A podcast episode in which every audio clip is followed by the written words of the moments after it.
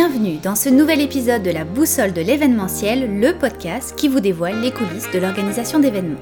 Je suis Aurore Bonvalo, cofondatrice de l'agence Collectionneur de voyages, qui réalise entre autres des événements corporatifs sur mesure et uniques. Je vous invite donc à découvrir à travers ce podcast des conseils et des stratégies pratico-pratiques pour travailler plus efficacement avec les acteurs du domaine, des entrevues avec des experts et des leçons de coaching pour mieux gérer votre vie d'entrepreneur. C'est donc le rendez-vous à ne pas manquer pour tous les passionnés du secteur de l'événementiel. Gardez le nord avec la boussole et créez votre succès.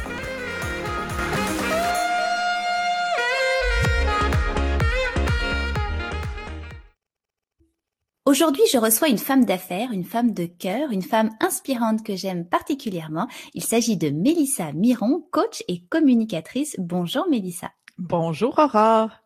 Mélissa, on va aborder différents sujets avec toi aujourd'hui, dont celui de tes événements mastermind.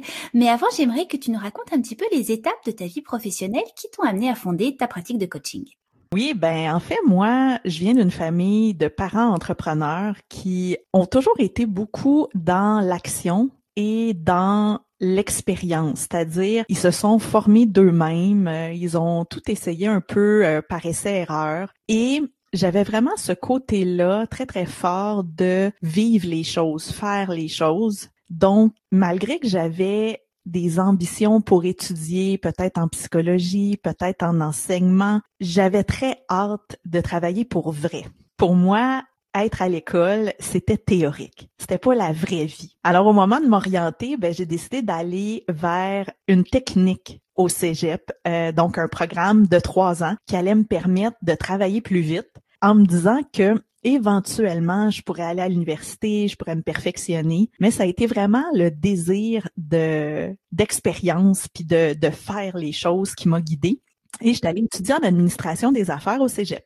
Assez rapidement, je me suis rendu compte que tout le volet comptabilité, fiscalité, gestion des stocks, c'était pas vraiment ça qui m'interpellait. Mm-hmm. Moi, je tripais plus au niveau marketing, au niveau des communications. Et en même temps, ça pouvait se reproduire dans plein de types d'entreprises, puis je savais pas trop ce que j'allais faire avec ça. Et par un beau concours de circonstances, au moment où il fallait se spécialiser euh, dans un des segments, euh, si on peut dire, euh, de l'administration, de la gestion d'entreprise, j'ai reçu un dépliant pour aller faire une spécialisation en tourisme extérieur, donc pour devenir agent de voyage. Et c'est là que la jeune femme de 18 ans mm-hmm. a, été vraiment interpellée. Je me suis dit, OK, entrepreneuriat, oui, gestion d'entreprise, oui, vente marketing, oui, mais encore, là, le fait de mettre ça dans le bassin touristique, dans le domaine du voyage, ça, ça me parlait. Ça a pris à peu près trois jours. je m'étais inscrite à la spécialisation. Et ça me parlait beaucoup parce que c'était une spécialisation, c'était court, ça me donnait une attestation supplémentaire, mais c'était quelque chose de cinq mois. Donc, ça me permettait d'aller rapidement dans la vraie vie, voir qu'est-ce que j'allais faire avec ça. Et ça en est suivi 15 belles années dans l'industrie touristique, particulièrement en agence de voyage. Et j'ai même eu ma propre agence de voyage euh, avec une succursale satellite pendant cinq ans. Donc, euh, ça a été vraiment à travers cette belle industrie que j'ai pu découvrir euh, je vais dire ma personnalité entrepreneuriale, c'est-à-dire dans les multiples chapeaux, dans les multiples facettes de la vente et tout ça, c'était quoi mes talents, c'était quoi mes compétences innées, qu'est-ce que j'aimais apprendre, à quoi j'étais particulièrement douée et où tout a basculé un petit peu, c'est quand j'ai eu mon garçon, mon beau garçon, tu sais c'est quoi, hein? être enceinte et entrepreneur et être maman et entrepreneur. Et ce que j'ai réalisé, c'est que à ce moment-là, je me sentais pas équipée pour continuer à mener de front ma carrière d'agent de voyage parce que j'étais encore, euh, si on peut le dire ainsi, là, la principale conseillère en voyage de mon entreprise. J'étais aussi la gestionnaire de mon entreprise, euh, la femme de ménage de mon entreprise. Et là, je devenais maman à temps plein. Puis là, je me sentais inadéquate partout. Puis ça, ça faisait juste plus de sens pour moi. Et à ce moment-là est arrivé quelque chose de vraiment le fun, c'est que euh, l'école de tourisme où j'avais étudié m'ont contacté pour dire on ouvre des postes pour des chargés de cours. Puis on pense vraiment que tu devrais appliquer, tu sais, ça pourrait être le fun. Et là, il y a vraiment eu une étincelle en moi où j'ai comme touché à un peu à quand j'étais plus jeune, quand je pensais à de l'enseignement, quand je pensais à de la psychologie, quand je pensais aux relations humaines, et je me disais, wow, ok, je pensais pas que ça allait être une possibilité dans ma vie, en tout cas pas si jeune, mais là, ça m'a vraiment parlé, et encore là, ça a pris quelques jours, mon CV était prêt. je l'ai envoyé non seulement à cette école-là, mais aux quelques autres écoles de tourisme. Et euh, quelques semaines après, je prenais des charges de cours. Et c'est là où s'est enclenché mon chemin vers le coaching. Parce que rapidement, les cours que j'enseignais, lorsque c'était des cours de destination ou de logiciel informatique ou de création de voyage, je trouvais ça super le fun. Mais ce que j'aimais, c'était la relation avec les étudiants. Puis c'était de leur demander comment eux voyaient ça. Qu'est-ce qu'ils pensaient qu'ils allaient faire avec ça? Est-ce qu'il y avait un projet? Est-ce qu'il y avait un style de clientèle? Dans quel type d'agence de voyage ils voulaient travailler? Et là, on a commencé à me dire, ah, tu sais, t'es comme vraiment un mentor. Hey, tu serais vraiment une bonne coach. Mais moi, je savais même pas que ça existait, ça. Dans ma tête, un mentor, ça avait 70 ans, une grande expérience hmm.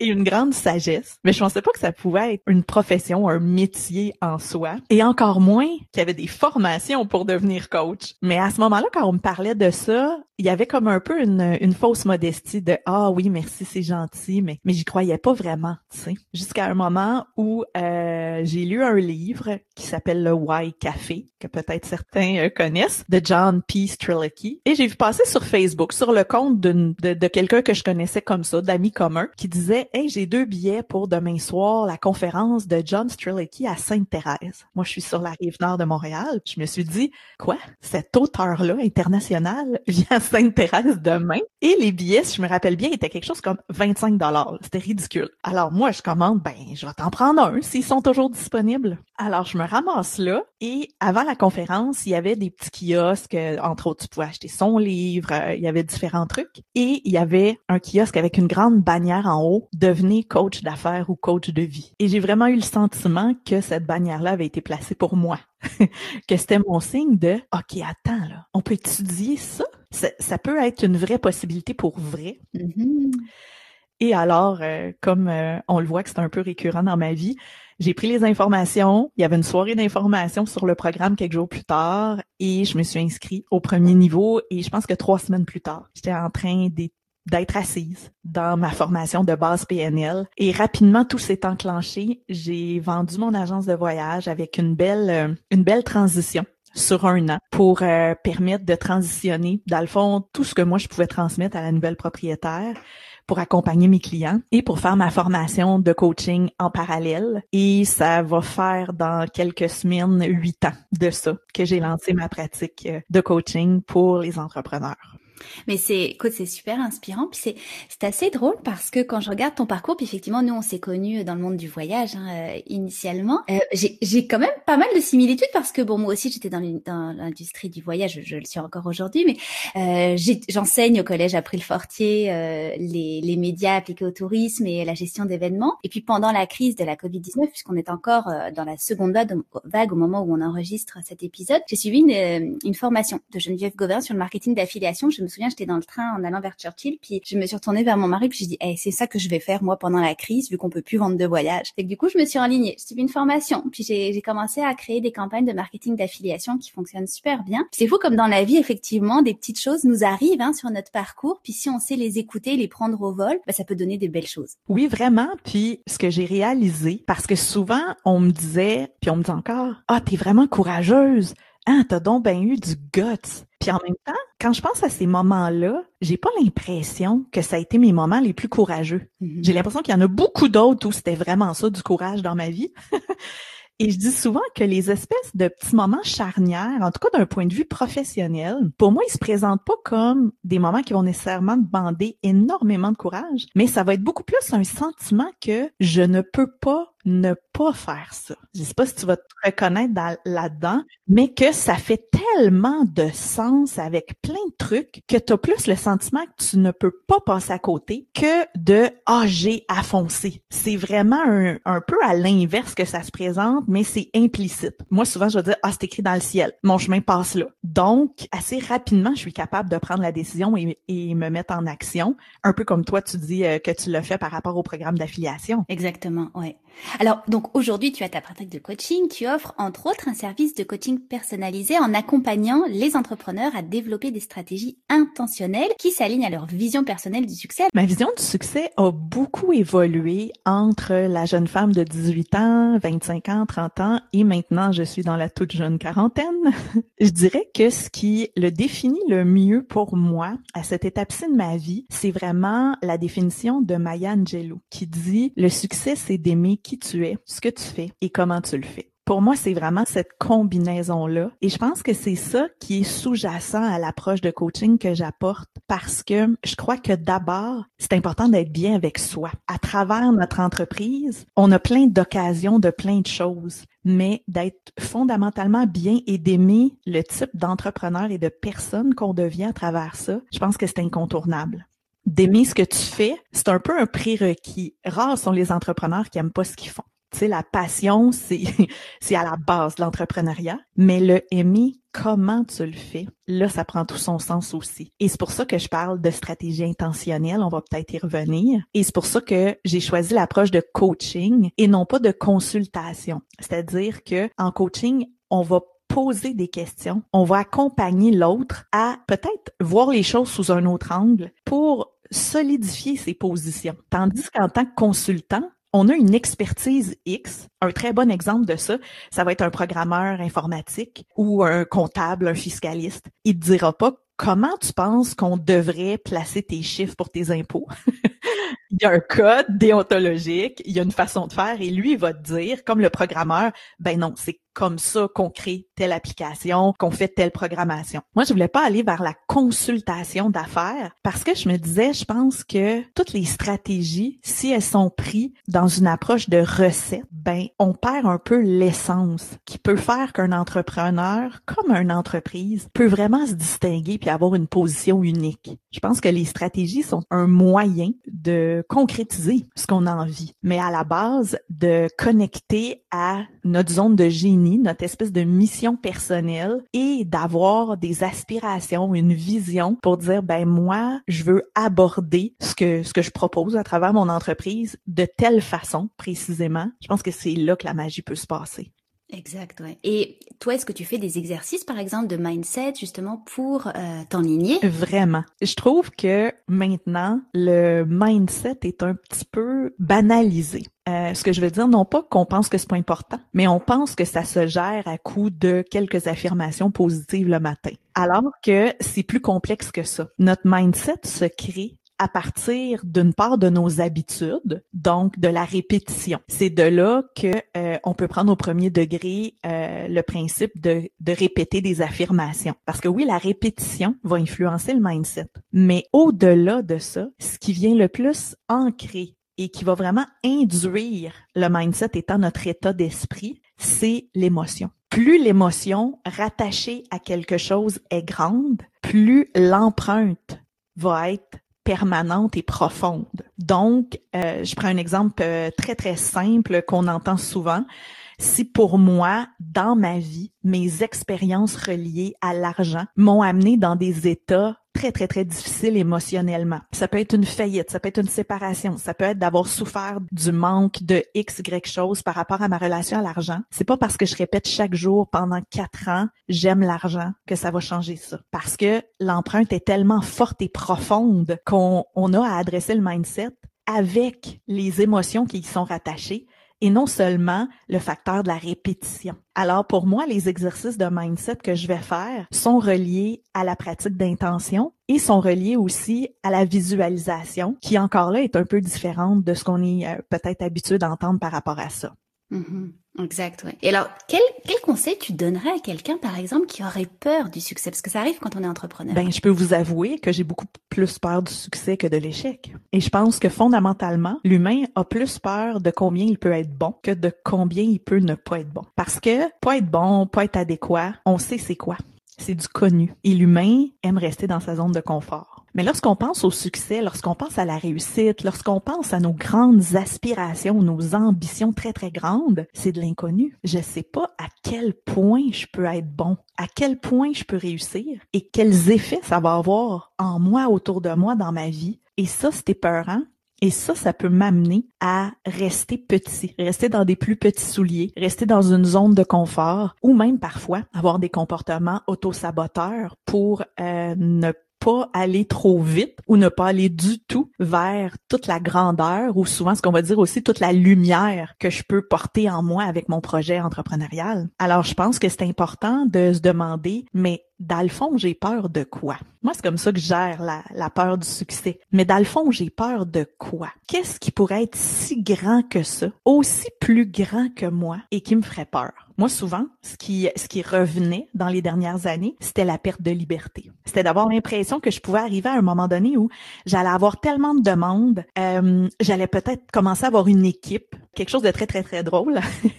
C'est la première année où j'ai pris la décision de mettre un système de rendez-vous virtuel, un agenda où les gens peuvent aller se réserver eux-mêmes la rencontre de coaching.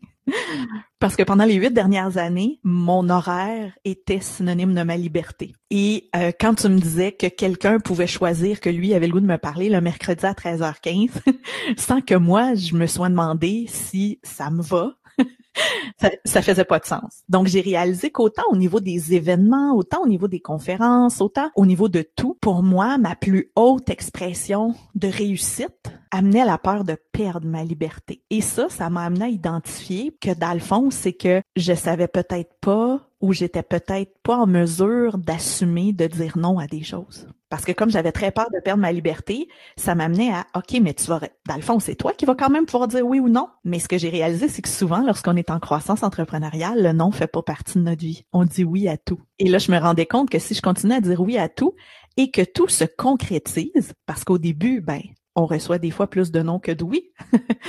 ben que là j'allais j'allais perdre pied. Alors ce que j'ai travaillé, c'est quels vont être mes 100% oui? Comment je vais déterminer ce à quoi je dis oui maintenant? Et comment je vais me donner le droit de dire non? Et j'ai réalisé que dès que quelque chose me tentait un temps soit peu, quelque chose comme 30%, euh, je disais oui. Alors, de mettre un processus en place pour dire maintenant, je vais seulement dire oui à ce qui est 100% oui pour moi, ça n'a pas été évident. Mais c'est ce qui a complètement changé ma business en 15 mois à peu près.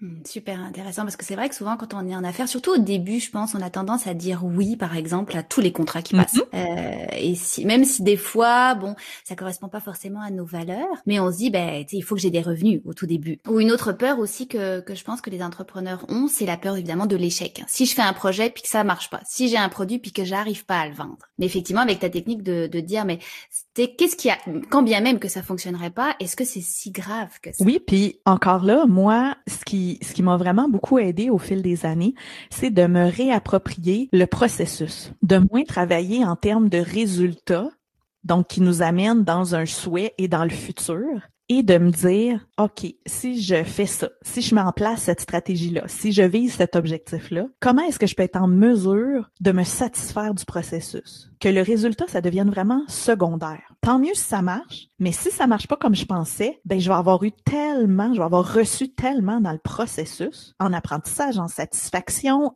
Moi, j'ai une valeur de plaisir et de joie qui est dans mes top valeurs d'entreprise. Est-ce que je vais avoir eu du plaisir à apprendre à essayer ça, à rencontrer ces gens-là, à mettre ça en place? Ben alors le résultat, ça devient une donnée beaucoup moins importante parce que c'est sûr qu'il y aura un résultat à ce processus-là, mais le résultat va être le processus en soi et non pas une finalité X qu'on peut se dire ben c'est un échec ou c'est une réussite parce que ça c'est du noir ou blanc. Je pense que on est toujours quelque part entre les deux. Exact, ouais. Alors on, l'aura compris, tu euh, tu prends vraiment le temps de décortiquer ce que désire réellement l'entrepreneur euh, dans tes séances de coaching, puis tu pousses l'entrepreneur à incarner ce que tu appelles son leadership authentique, puis tu répètes souvent cette phrase qui tu es fait toute la différence. Oui. Ben en fait, ce que j'ai réalisé beaucoup, c'est que on focalise tellement d'énergie sur le faire sur les, les moyens de faire quelque chose. Je te donne un exemple. On va souvent s'empêcher de rêver ou de considérer des choses en se disant ah ben non moi je peux pas faire ça. J'ai pas les moyens financiers présentement. Ah je peux pas faire ça. J'ai pas le temps présentement. Ah je peux pas concrétiser ça. J'ai pas les compétences on est toujours dans le faire Alors que le faire, c'est ce qui est le plus facile à mettre en place parce que on peut toujours apprendre des nouvelles compétences. On peut toujours réaménager notre horaire pour quelque chose qui nous tente vraiment. On a toujours moyen de se faire un plan pour épargner, pour générer les sous pour quelque chose. Quitter, par exemple, ça présentement, c'est là que tout peut se passer. Qui je suis? Est-ce que je suis la personne qui va se décourager ou je suis la personne qui va se dire comment je peux faire une, deux, trois étapes pour que ça devienne possible. Donc, ça rappelle à ce que tu me demandais tantôt en lien avec le mindset, mais ça revient aussi à c'est vraiment qui t'es qui va faire qu'on veut travailler pour ton entreprise, qu'on veut être sous ton leadership, qu'on veut t'encourager, qu'on veut être en contact avec toi. Il y a un conférencier et auteur que j'adore beaucoup qui s'appelle Simon Sinek, qui a écrit le célèbre euh, bouquin Start with Why. Il y a même une conférence TED là-dessus et qui dit les gens n'achètent pas ce que vous faites. Les gens achètent pourquoi vous le faites. Les gens achètent qui t'es toi? Qu'est-ce que, qu'est-ce que tu fais de différent? Puis pourquoi tu nous amènes ça? Et le même principe s'applique au niveau des gestionnaires, au niveau des grands principes de gestion. De plus en plus, quand je parle de leadership authentique, c'est que le leadership, c'est pas une liste de choses à faire pour bien gérer une business. Le leadership, c'est des compétences humaines de nous envers nous-mêmes d'abord, qui sont à maîtriser, qui sont à intégrer. C'est une façon d'être qui va ensuite nous permettre d'être dans le rôle de leader. Donc, c'est vraiment là où le qui tu es fait toute la différence est important pour moi parce que lorsqu'on revient à qui on est, qu'on a une connaissance de soi, moi je parle souvent que l'introspection, c'est un outil de croissance incontournable. Du moment où tu te connais et tu es en mesure de te gérer toi-même, tu peux gérer n'importe quoi. Alors c'est pour ça que je dis que c'est quitter qui peut faire toute la différence dans ta vie, dans ta business, dans ta stratégie, dans la réussite que tu vises. Tellement, tu as tout à fait raison. Effectivement, l'humain achète l'humain euh, en premier. Vraiment. Ouais, non, c'est des bons conseils que tu nous donnes, Mélissa. Alors, deux de tes moyens de communication qui illustrent d'ailleurs tout ça, c'est ta série web qui s'appelle M'entreprendre et ton approche à travers le podcast, donc qui a le même nom. J'aimerais savoir quel était l'objectif de cette série web? En fait, c'est très drôle. Moi, j'ai toujours eu l'espèce de petit fantasme non avoué d'être animatrice à la télé. Et je m'imaginais euh, quand je voyais, autant quand j'étais petite et que je regardais l'émission de Jeannette Bertrand, et je regardais ça puis je me disais, oh wow, moi j'aimerais ça faire ça. Mais c'était comme, comme c'était pas le fantasme de la télé que de la discussion et de l'échange. C'est pas quelque chose qui nécessairement avait fait sa place, mais j'ai considéré étudier en communication, mais encore là, ça impliquait un déménagement puis un processus euh, d'études beaucoup trop long pour la jeune fille qui voulait aller euh, travailler au plus vite. Et au début de ma pratique de coaching, je suis tombée sur euh, la chaîne de série web d'une de mes mentors qui est Marie Forleo. Et sa chaîne s'appelle marie.tv et j'ai vraiment tripé sur le fait que elle avait sa propre émission, si on peut dire, de télé, mais sur le web, et qu'elle partageait plein de trucs. C'était convivial, c'était en toute simplicité. Et t'avais pas à remplir un formulaire, laisser ton courriel, aller sur son site. C'était super accessible sur une chaîne YouTube. Et, je me suis dit, oh wow, moi j'aimerais vraiment ça faire ça. L'idée de la série web est restée au fil de chaque année en étant un peu ma grande vision pour m'entreprendre. Quand je dis m'entreprendre, qui est ben, de revenir d'abord à soi, que tout part de soi, qui on est fait toute la différence. Mais j'avais vraiment en tête le concept d'un rendez-vous, comme une émission de télé, euh, avec une certaine récurrence, avec un certain décor. J'avais cette grande vision-là qui faisait que c'était pas si simple à réaliser dans mes premières années, mais c'est devenu vraiment, un peu comme je partageais plus tôt, un truc que je ne pouvais pas éviter. Ça me revenait tout le temps en disant, je ne sais pas si c'est ça qui va vraiment changer ma business ou qui, si c'est le meilleur move stratégique, mais d'un point de vue humain, ma vie passe par là. Cette expérience-là est essentielle. Je ne peux pas pas le concrétiser, ce rêve-là d'une série web. Alors, j'ai décidé de le faire en 2018. Donc, il y a eu 15 épisodes, des courts épisodes de 10 minutes. Et lorsqu'on a tourné, dans le fond, les 15 épisodes ont été faits en deux journées de tournage avec l'équipe. C'est probablement deux des plus belles journées de ma vie. Que je me rappelle vraiment que je me disais plein de fois dans cette journée-là, hey, t'es en train de le vivre. Réalises-tu? Wow! C'est vraiment des milestones, tu sais, des, des pierres angulaires de mon parcours d'entrepreneur. Et ensuite de ça, ben, advienne que pour. Si je peux dire, ça n'a pas été accueilli aussi haut et fort peut-être que je me serais attendue.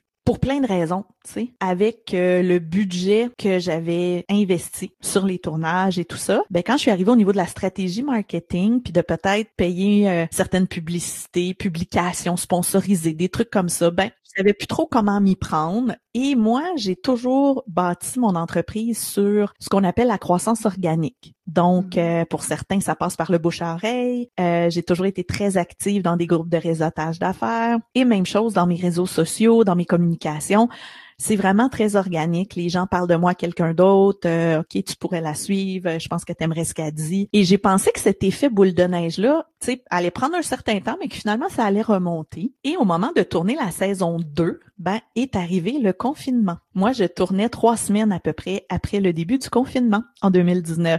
Donc, ça a été mis sur pause, mais si je suis 100% honnête envers moi-même, j'avais des doutes à tourner la saison 2. Parce que je me disais, ouais, c'est beaucoup d'investissement, mais aussi, qu'est-ce qui fait que ça n'a pas plus d'impact? Et pour moi, l'impact est une valeur importante, mais c'est vraiment relié à c'est comme ça que je trouve euh, mon art si on peut dire c'est que je travaille toujours en termes d'impact d'avoir un impact dans la vie des gens d'augmenter l'impact que je peux avoir par les actions que je fais et je me disais mais si c'est pas le meilleur média pour moi ou pour ce message-là, ou pour X raison. Je vais continuer combien de temps? Mais en même temps, j'aimais pas ça avoir cette réflexion-là parce que la série web était très, très, très liée à ma vision. J'avais vraiment l'impression que c'était comme la plus haute expression de ma vision. Puis le confinement m'a amené à dire, bon, ben, c'est pas possible pour un temps indéterminé et à avoir un malaise un peu plus grand que ça qui était de, là, il se passe plus rien avec m'entreprendre. Et j'aime pas ça. Mais depuis le début que j'avais commencé les tournages de la série web, eh bien, j'avais, on me parlait, mais pourquoi tu fais pas un podcast? Puis j'avais déjà considéré de créer un podcast en 2016. Puis à ce moment-là, il y en avait pas beaucoup au Québec. Puis on m'avait dit ouais, c'est compliqué, euh, on sait pas si ça va vraiment pogner au Québec, bla bla bla. J'avais essayé de trouver des ressources pour m'aider, mais à cette époque-là, il y avait pas vraiment de plateforme qui facilitait les enregistrements et tout. Fait que j'avais mis ça sur la glace en me disant mais de toute façon, moi, c'est une série web que je veux faire. Donc, le podcast avait toujours été mon plan B. Et j'ai décidé que mon plan B, comme beaucoup de gens en 2019, allait devenir mon plan A. Alors, je suis allée vers le podcast un peu comme étant euh, the next best thing, parce que la série web n'était pas possible, mais aussi en me disant, ouais, peut-être que c'est là que ça se passe finalement et non par la série web. Et effectivement, le temps m'aura donné raison parce qu'en huit mois d'épisodes hebdomadaires sur le podcast, euh, je pense que j'ai comme dix fois l'auditoire que j'ai pu avoir en 14 mois avec la série web. C'est ce qui fait que maintenant, m'entreprendre, ça se passe en audio, en épisode balado, mais les 15 premiers sont disponibles encore, sont sur la chaîne YouTube M'entreprendre et ils sont aussi en version audio sur le podcast et à partir de l'épisode 16, ben ce sont des épisodes balado entièrement audio. Ouais, puis j'encourage d'ailleurs les auditeurs à aller voir tes vidéos parce que moi j'avais trouvé ça vraiment euh, vraiment cute. Puis j'aimais beaucoup ton setup, ton petit décor derrière, c'était très zen. Euh, puis tu passes super bien à l'écran. Avant qu'on continue, nos auditeurs auront peut-être remarqué que tu mentionnes beaucoup de 2019. Mais Mélissa, le confinement c'était 2020. Je pense que tu as l'impression que ça fait effectivement très très longtemps. tu as tout à fait raison. Moi j'ai associé à 2019. Ben non, 2020. C'est vrai. C'est bien de, de recadrer tout ça aussi parce que les gens vont se dire mon Dieu, elle est perdue, elle, elle vient de où? Alors maintenant, j'aimerais qu'on parle d'un sujet qui me qui m'intéresse particulièrement, c'est tes événements mastermind. Oui.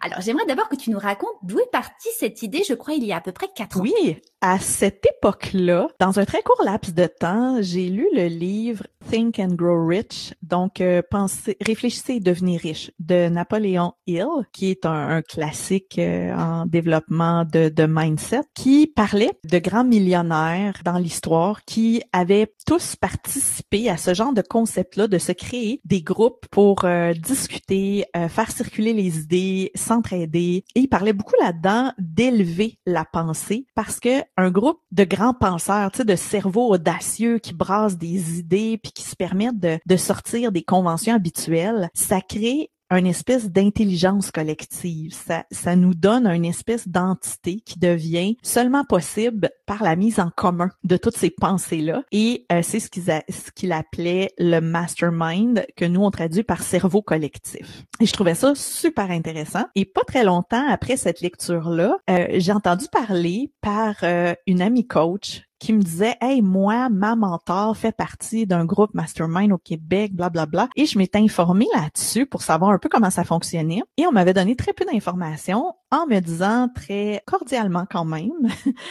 que euh, ce n'était pas pour moi. C'était pour des entrepreneurs qui avaient plus de X années, des revenus de plus que X et bon, c'était réservé à une certaine élite, leur groupe. Et ça m'avait juste assez frustré dans ma vie. Moi, quand les choses me, me frustrent juste assez, ça me pousse à créer les miens. Alors, je me suis dit, ah ouais, hein, ben, je vais m'en créer. Alors, au début de cette histoire-là, je voulais me créer un groupe mastermind pour ma business, pour être là en tant qu'entrepreneur. Et j'en ai parlé à quelques personnes. C'est une idée que tout le monde trouve intéressante. Lorsqu'on en arrive à dire on va se mettre une rencontre mensuelle à nos agendas pour tous être là, c'est une autre paire de manches. Il manquait toujours des gens. Tu sais, en trois rencontres, les trois premières rencontres, il n'y a jamais eu les cinq personnes je me suis dit, oh my God, parce que ça, c'est des liens avec l'événementiel qu'on connaît, hein. gérer la présence, les absences, les imprévus, ça, c'est très irritant pour moi. Alors moi, j'ai dit, OK, vous êtes pas sérieux, c'est pas ça que j'ai besoin. Fait que j'ai dit, bon, ben, on conclut ça. Et j'ai parlé de ça quelques fois, comme ça, à gauche, à droite. Et souvent,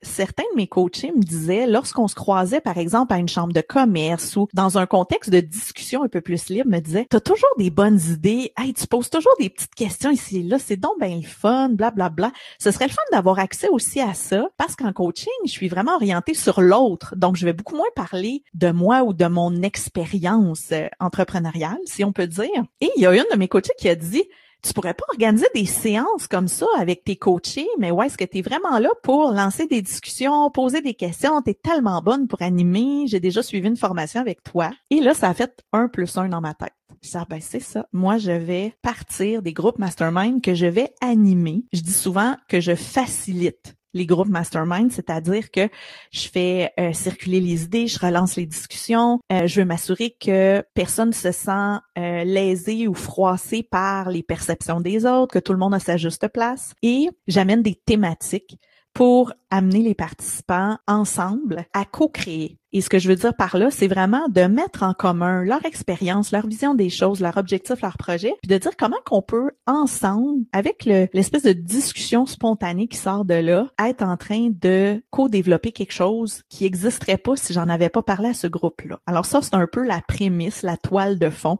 des événements mastermind.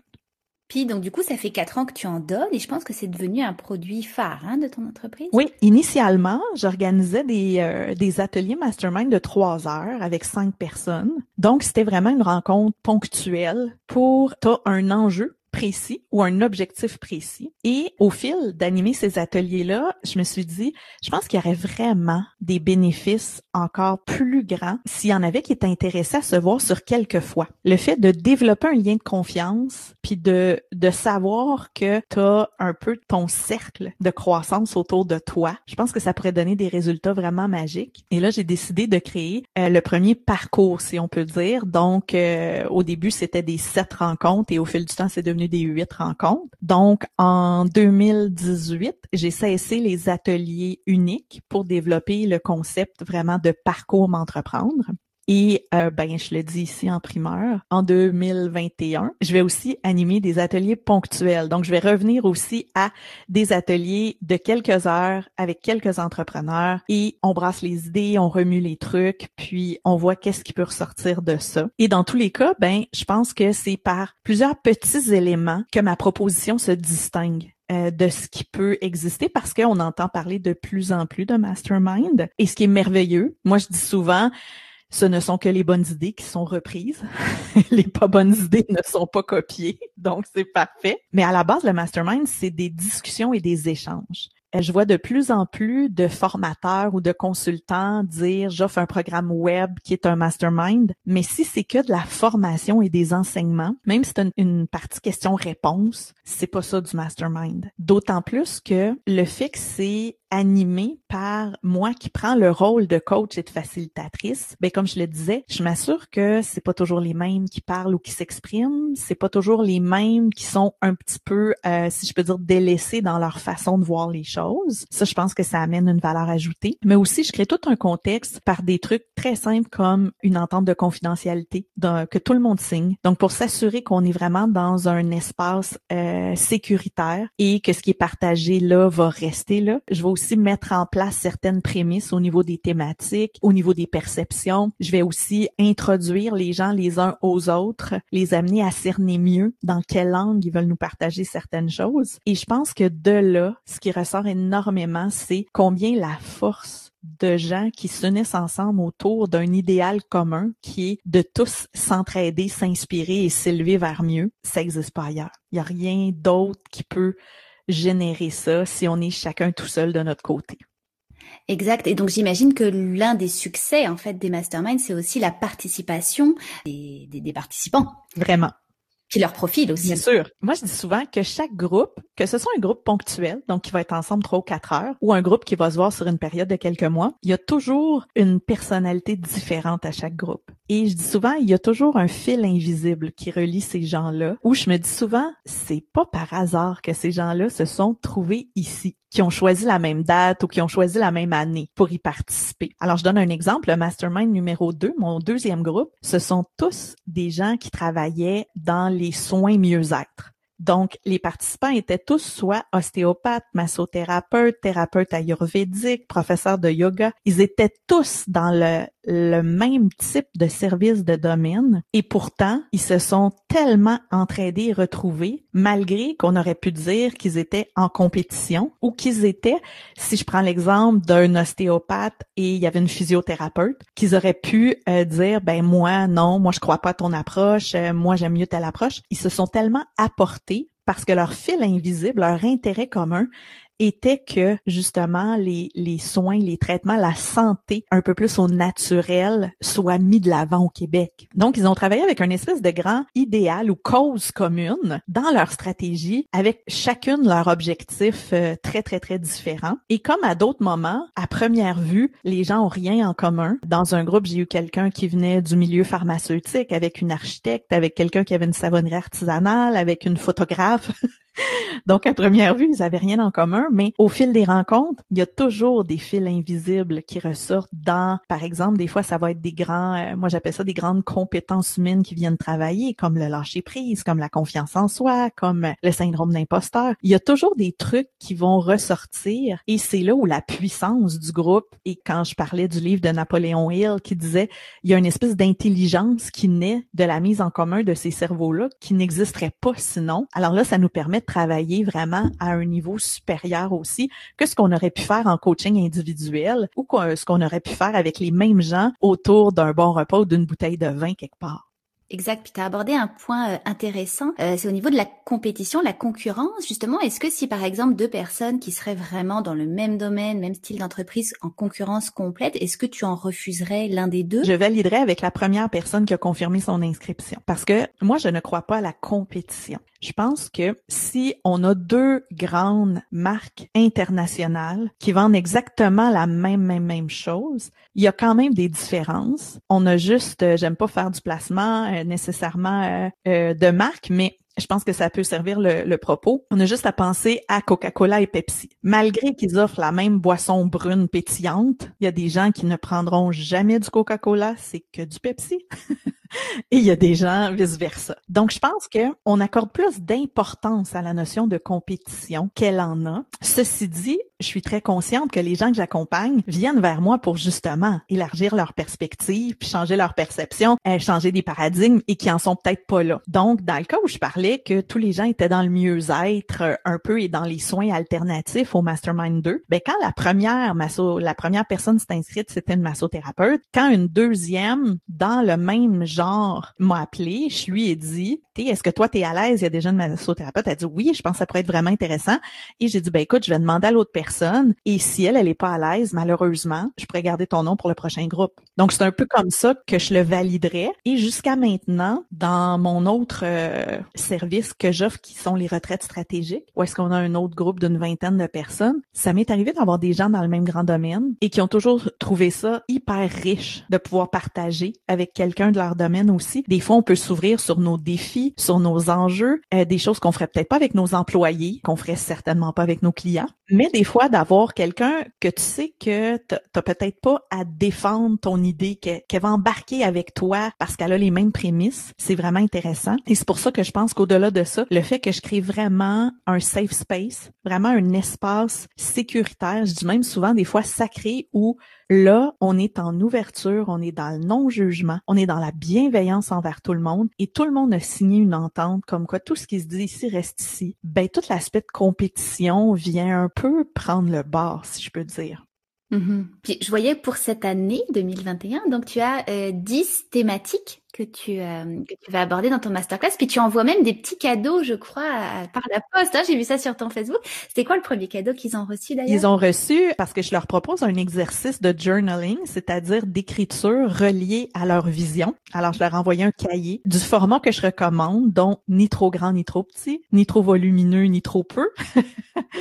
Et un autre exercice que je leur propose aussi en auto-coaching, c'est de s'écrire une carte à soi-même qu'on va ouvrir, dans le fond, à la fin de notre processus. Parce qu'ils choisissent tous un objectif ou une espèce de, de grande stratégie qu'ils vont mettre en place à travers le parcours Mastermind. Pour certains, c'est dans trois mois, d'autres dans six, dans huit mois. Donc, selon la date qu'ils ont mis dans leur plan, ils vont ouvrir cette carte-là à ce moment-là. Donc, je leur ai envoyé la carte que j'avais choisie pour eux, où ils s'écrivent maintenant, en tout début, un message à ouvrir lorsqu'ils vont être à la date qu'ils s'étaient fixés pour avoir accompli quelque chose. Donc ça, c'est des exemples de, de ce que je vais offrir pour servir euh, le propos, mais en même temps pour gâter un peu. Parce que ce qui est important de mentionner, c'est qu'à la base, j'animais tous les événements Mastermind en présentiel. Et on pouvait parfois avoir des rencontres, comme je disais, de trois heures ou de quatre heures consécutives où j'allais intégrer une portion d'enseignement sous forme d'atelier. Euh, on allait prendre une petite pause café, on revenait et on faisait notre partie vraiment Mastermind de discussion. Lorsqu'est arrivé la pandémie, le groupe qui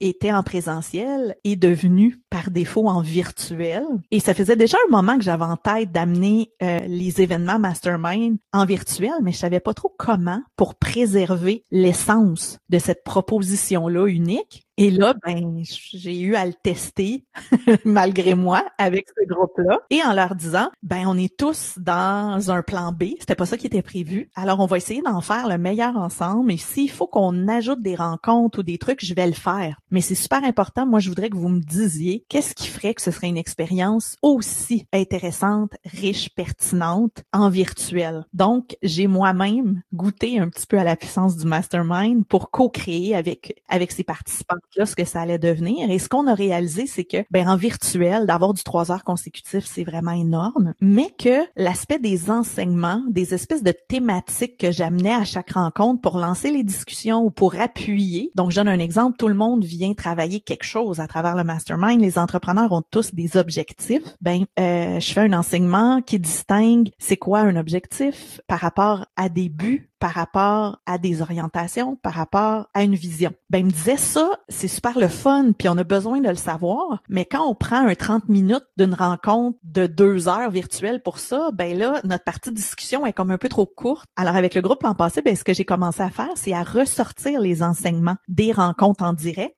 pour que lorsqu'on est en rencontre en direct, on a vraiment un deux heures de discussion de co-création où est-ce qu'on crée des sous-groupes et tout ça. Et c'est ce qui fait que j'ai décidé pour euh, le lancement officiel euh, du programme Mastermind virtuel, ben, de faire les dix enseignements, les dix grandes thématiques sous forme de vidéos préenregistrées. Et ils ont même accès à l'audio seulement. Donc, si c'est des participants qui sont habitués de m'écouter en balado sur le podcast, ben, ils ont aussi les audios. Et là, ils peuvent travailler et déjà amorcer leur réflexion en lien avec ça. Et quand on arrive en rencontre, ben, ils ont déjà un peu qu'est-ce qu'ils ont le goût de partager aux autres, euh, d'aller valider par rapport à comment les autres ont décidé d'appliquer ça, d'intégrer ça. Donc, ça en fait les 10 masterclass qui font partie euh, du, du processus de l'événement m'entreprendre en tant que mastermind en virtuel. Hmm, au moins, ça t'a poussé effectivement à revoir euh, certains de tes processus justement, et euh, sûr que les, les, participants ont dû apprécier que tu aies fait tout cet effort-là aussi, euh, parce qu'effectivement, comme tu l'as dit, en 2020, là, on a vu beaucoup d'événements sont soit été annulés ou alors sont transformés en virtuel, mais déjà, c'est pas tous les événements qui peuvent être en virtuel. Puis effectivement, tenir quelqu'un 3-4 heures devant un écran, c'est quasiment mission impossible. Il faut se rappeler que quelque chose que les gens savent peut-être pas, c'est qu'il y a une grande proportion de ma clientèle qui sont des femmes entrepreneurs et qui sont entre 30 et 50 qui ont des enfants. Donc, euh, qui a dit pandémie a dit euh, les mamans avaient leur enfant à côté d'eux. Donc, on avait cette gestion-là dans le confinement où une participante, des fois, disait, je vous écoute, mais j'enlève ma caméra parce que vous voulez pas voir ce qui se passe ici. ou, euh, ben, je vais me mettre euh, en muet. Puis, euh, et c'est de là aussi qui est venue l'idée de, ben, Mélissa, est-ce que tu pourrais enregistrer la rencontre? Est-ce que je pourrais la réécouter? Parce que là, je suis constamment dérangée par mon enfant ou mon chum parle trop fort à côté, il est en télétravail lui aussi. Mais c'est tout ça qui m'a amené à dire, OK, là, on enregistrait des rencontres, des fois des rencontres de deux heures. Là, tu veux réécouter deux heures pour aller rechercher les perles d'enseignement là-dedans? Alors, j'ai décidé d'en faire des vidéos. Mais je crois vraiment qu'il y a possibilité pour beaucoup de choses de transformer l'événement sans le dénaturer, mais que c'est vrai que c'est beaucoup plus facile lorsqu'on n'a pas le choix de le faire. Ou est-ce que on se dit ben c'est ça ou il y en aura pas du tout. Et après ça ben c'est de travailler avec les outils qui existent, avec euh, bon le, comment on peut formater ça. Et je pense que c'est super important de valider auprès du marché cible visé comment ça pourrait devenir une proposition tout aussi intéressante pour eux.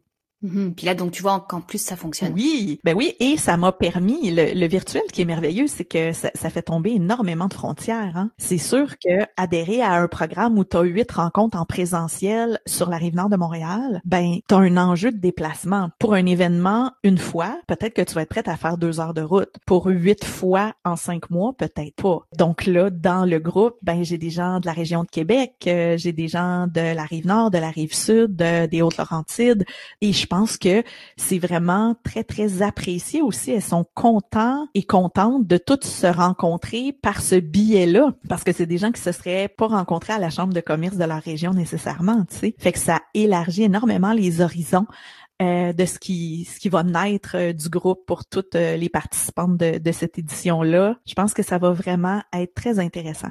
Oui, puis même si on va plus loin, tu pourrais, en fonction des horaires, même aller chercher le marché français. Bien sûr, c'est dans les projets.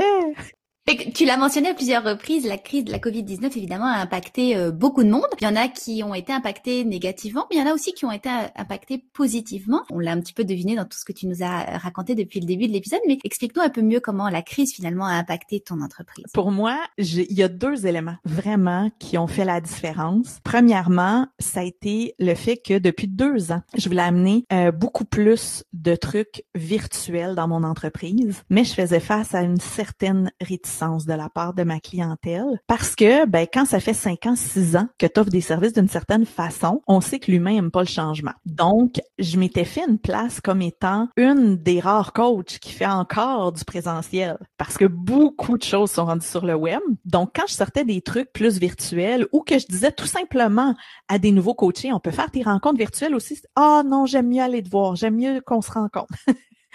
Donc, j'avais beaucoup de résistance, puis je, me disais, ouais, comment je vais gérer ça? Et je la trouvais pas la solution, tu sais, parce que pour moi, c'est super important de respecter la zone d'aisance de la personne pour développer une relation de confiance à travers le coaching.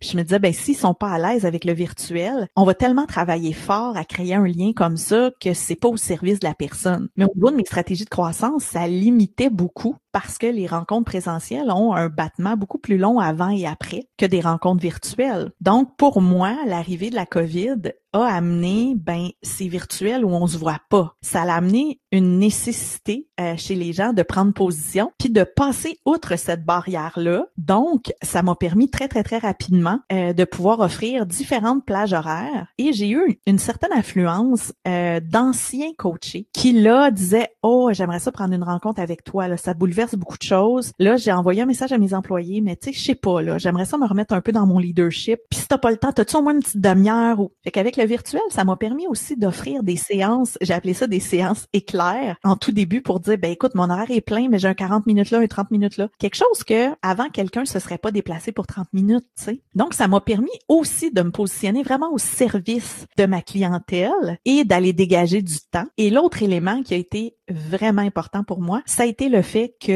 confinement égal, ça a ramené mon mari et mon fils à la maison. Pour beaucoup de gens, ça a été un, enjeu énorme. Ça l'a été moi aussi, mais quelques mois avant, moi, j'avais vraiment créé une pièce dans ma maison avec une porte fermée pour mon bureau de coaching. Donc, c'est, ça m'a forcé à m'organiser de façon encore plus efficiente que ce que j'avais mis en place. Donc, de jongler avec parfait, moi, je vais être ici de telle heure à telle heure. Comment est-ce que je peux rentabiliser ça au mieux possible pour ensuite être avec mon fils parce que c'est mon mari qui est sur Zoom. Comment on peut faire les choses? C'est comme si, euh, moi, je me suis sentie que j'étais comme un peu en mode maman lion. Je voulais protéger mes coachés qui aient accès à moi. Je voulais que ceux qui étaient dans le mastermind en présentiel se sentent bien dans la version virtuelle, que euh, mon fils sente que je m'occupe de lui, mon mari sente que je suis une bonne coéquipière dans tout ça. Puis je me sentais dans mon rôle de protectrice.